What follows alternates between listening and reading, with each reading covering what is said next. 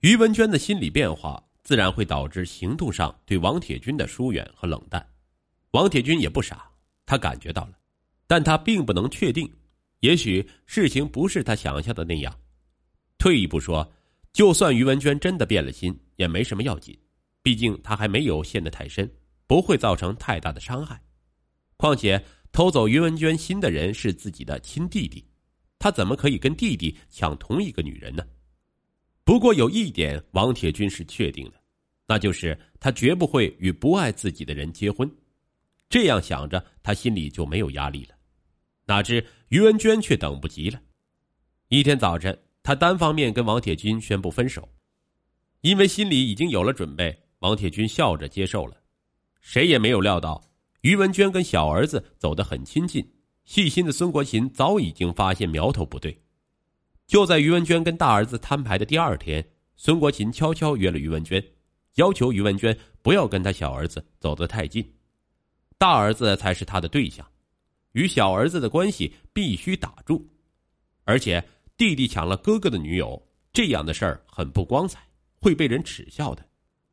于文娟想到孙国琴会是这个态度，她也不想藏着掖着了，明确表示爱是自由的。我和您小儿子两个人更合适。希望孙阿姨不要阻止我和他相爱，我已经和您大儿子分手了。孙国琴脸色一阵红一阵白。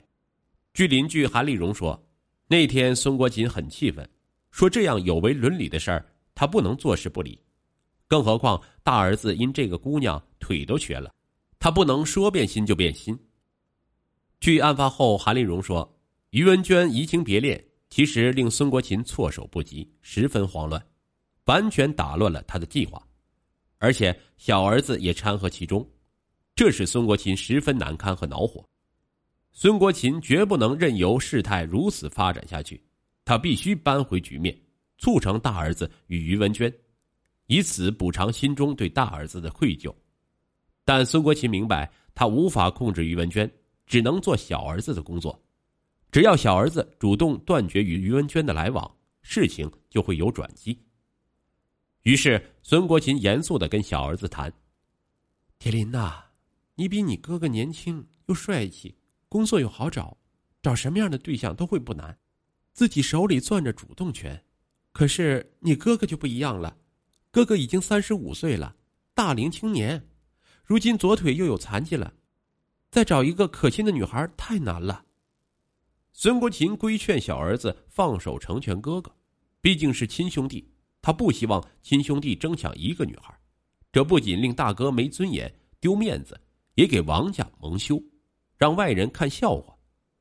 说着说着，当着小儿子的面，孙国琴哭泣起来。毕竟是血浓于水，王铁林听后脸红了。他知道母亲一直为大哥的终身大事操碎了心，深怪自己年轻无知，没有考虑周全，便答应妈妈断绝与于文娟的来往。并当着孙国琴的面发微信给于文娟。孙国琴破涕为笑，安慰小儿子道：“你不要怪妈妈，你以后会找到更好的女孩的。我也替你哥哥谢谢你。”于文娟接到王铁林断交微信，王铁林还说：“我妈说的没错，不该抢大哥的女朋友。”于文娟非常伤心，她亲自找孙国琴，让他不要破坏他与王铁林的真爱。此时，孙国琴虽然心里对于文娟不满，但表面上还是拿出长辈的风度。他和蔼的劝说于文娟：第一，小儿子只是拿他当普通朋友，是于文娟误解了小儿子；第二，既然于文娟与大儿子已经有了一个好的开始，就应该继续下去。他答应，只要于文娟同意与大儿子好下去，他马上给他们买房买新车。老伴生前留下的积蓄，加上近十年大儿子的积蓄，足够了，不会欠一分钱的外债。于文娟苦笑了一下，表示物质不能代替爱情，她不会放弃王铁林。孙国琴害怕于文娟抓住小儿子不放，他一边言语敲打警醒小儿子，一边紧锣密鼓的给小儿子张罗相亲。真是老天帮忙，不久王铁林就看上了一个女孩。是孙国琴一位同学的女儿，大学刚毕业，看上去比于文娟还要年轻漂亮。这下孙国琴吃了定心丸。可是于文娟并没有死心。一天，于文娟实在按耐不住，跑到王铁林的单位找他，哪知正好遇上王铁林女友也在。当他把女友介绍给于文娟时，于文娟当即傻了眼。但于文娟还是不太相信，认为王铁林故意演戏给他看。于是暗中打听，结果不仅证实确有其事，还打听到王铁林的新女友是孙国琴给介绍的。于文娟气坏了。顿时对孙国琴心生恨意，而孙国琴还以为时机成熟，再一次找于文娟劝说他和大儿子和好。恰好此时于文娟满肚子火气，当即回绝了孙国琴，并冷冷的扔下话：今后不许孙国琴再找他推销大儿子。孙国琴本来也憋着火气，被于文娟当面用推销羞辱，顿时爆发，竟然当着于文娟同事的面大吼起来。指责于文娟弄残了他大儿子后变心了，嫌弃他的大儿子。多亏有人上前拉开，两人才避免冲突升级。这天，孙国琴好憋屈，他跟韩丽荣诉苦，说大儿子好不容易看上于文娟，人家又要抛弃他，伤害他。要是他打一辈子光棍他死了都不能闭眼。孙国琴焦躁的经常睡不着。一天，他跟在。妇幼保健院做妇科医生的二妹孙国云打电话诉苦，二妹得知于文娟与大外甥彻底没戏了，才说了一个关于于文娟的隐私。原来一年前于文娟还没有跟外甥有瓜葛时，曾在孙国云手里做过堕胎手术。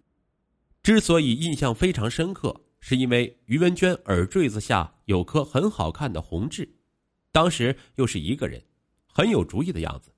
跟别的姑娘妻妾的样子不同，所以对她印象很深刻。孙国云之前之所以没有跟姐姐说，是因为他不觉得堕胎是多大的事儿。当今女孩子这样的事儿多了，况且外甥王铁军大龄，没有条件挑挑拣拣，他不希望堕胎的事儿让姐姐心烦。孙国云规劝孙国琴，这样的女孩也没啥留恋的，这只是礼节性的劝说姐姐宽心。不想孙国琴正为于文娟的羞辱及让大儿子致残郁闷憋气，这一下机会来了，他愤愤不平的说：“他也不是什么好货色，凭什么看上我们家铁军？”第二天开始，孙国琴像疯了一样报复伤害于文娟，故意把于文娟曾堕胎的事儿在他的单位传播了个遍，还添枝加叶说了于文娟如何水性杨花等等。于文娟听到后，头轰的一下大了。她的确是跟前男友有过孩子，但前男友当时不跟她结婚，她只好选择流产。她的隐痛却被孙国琴拿来诋毁自己。后来，于文娟因为流言四起，每天失眠，上班都感觉到背后有人指指点点。终于，他再也无法冷静，失去理智。二零一九年九月六日，单位加班，食堂加晚餐。于文娟计算好孙国琴下班的时间，蒙面带上一根铁棒，悄悄潜伏在孙国琴家楼道里。晚上九时许，孙国琴回来，于文娟从背后猛打过去，一下两下，孙国琴顿时倒地。于文娟顺手掠走孙国琴的包，拿走包里的东西，做出抢劫杀人的假象后逃跑。半小时后，孙国琴被邻居发现报警，当地公安民警几分钟后赶到。经法医鉴定，孙国琴已经死亡。公安局立即组织警力展开侦查。第二天，有群众通过监控视频辨认出蒙面凶手是于文娟。民警于九月七日晚在于文娟的家中将她抓获。于文娟对杀人的事实供认不讳。案发后，兄弟俩都非常悲痛，尤其是王铁军，说自己初恋失败后不该消极生活，给母亲压力。导致母亲为了弥补自己屡次牵线当红娘而遇上不理智的于文娟，殒命他手。目前此案正在进一步审理中。作为父母，不该不尊重孩子的自由恋爱，可母亲孙国琴却一再干涉儿子的恋爱，导致儿子痛失真爱，陷入情伤。而他更不该以补偿儿子的名义四处散播他人的流言，以至于最后葬送了自己的生命。此案引人警醒。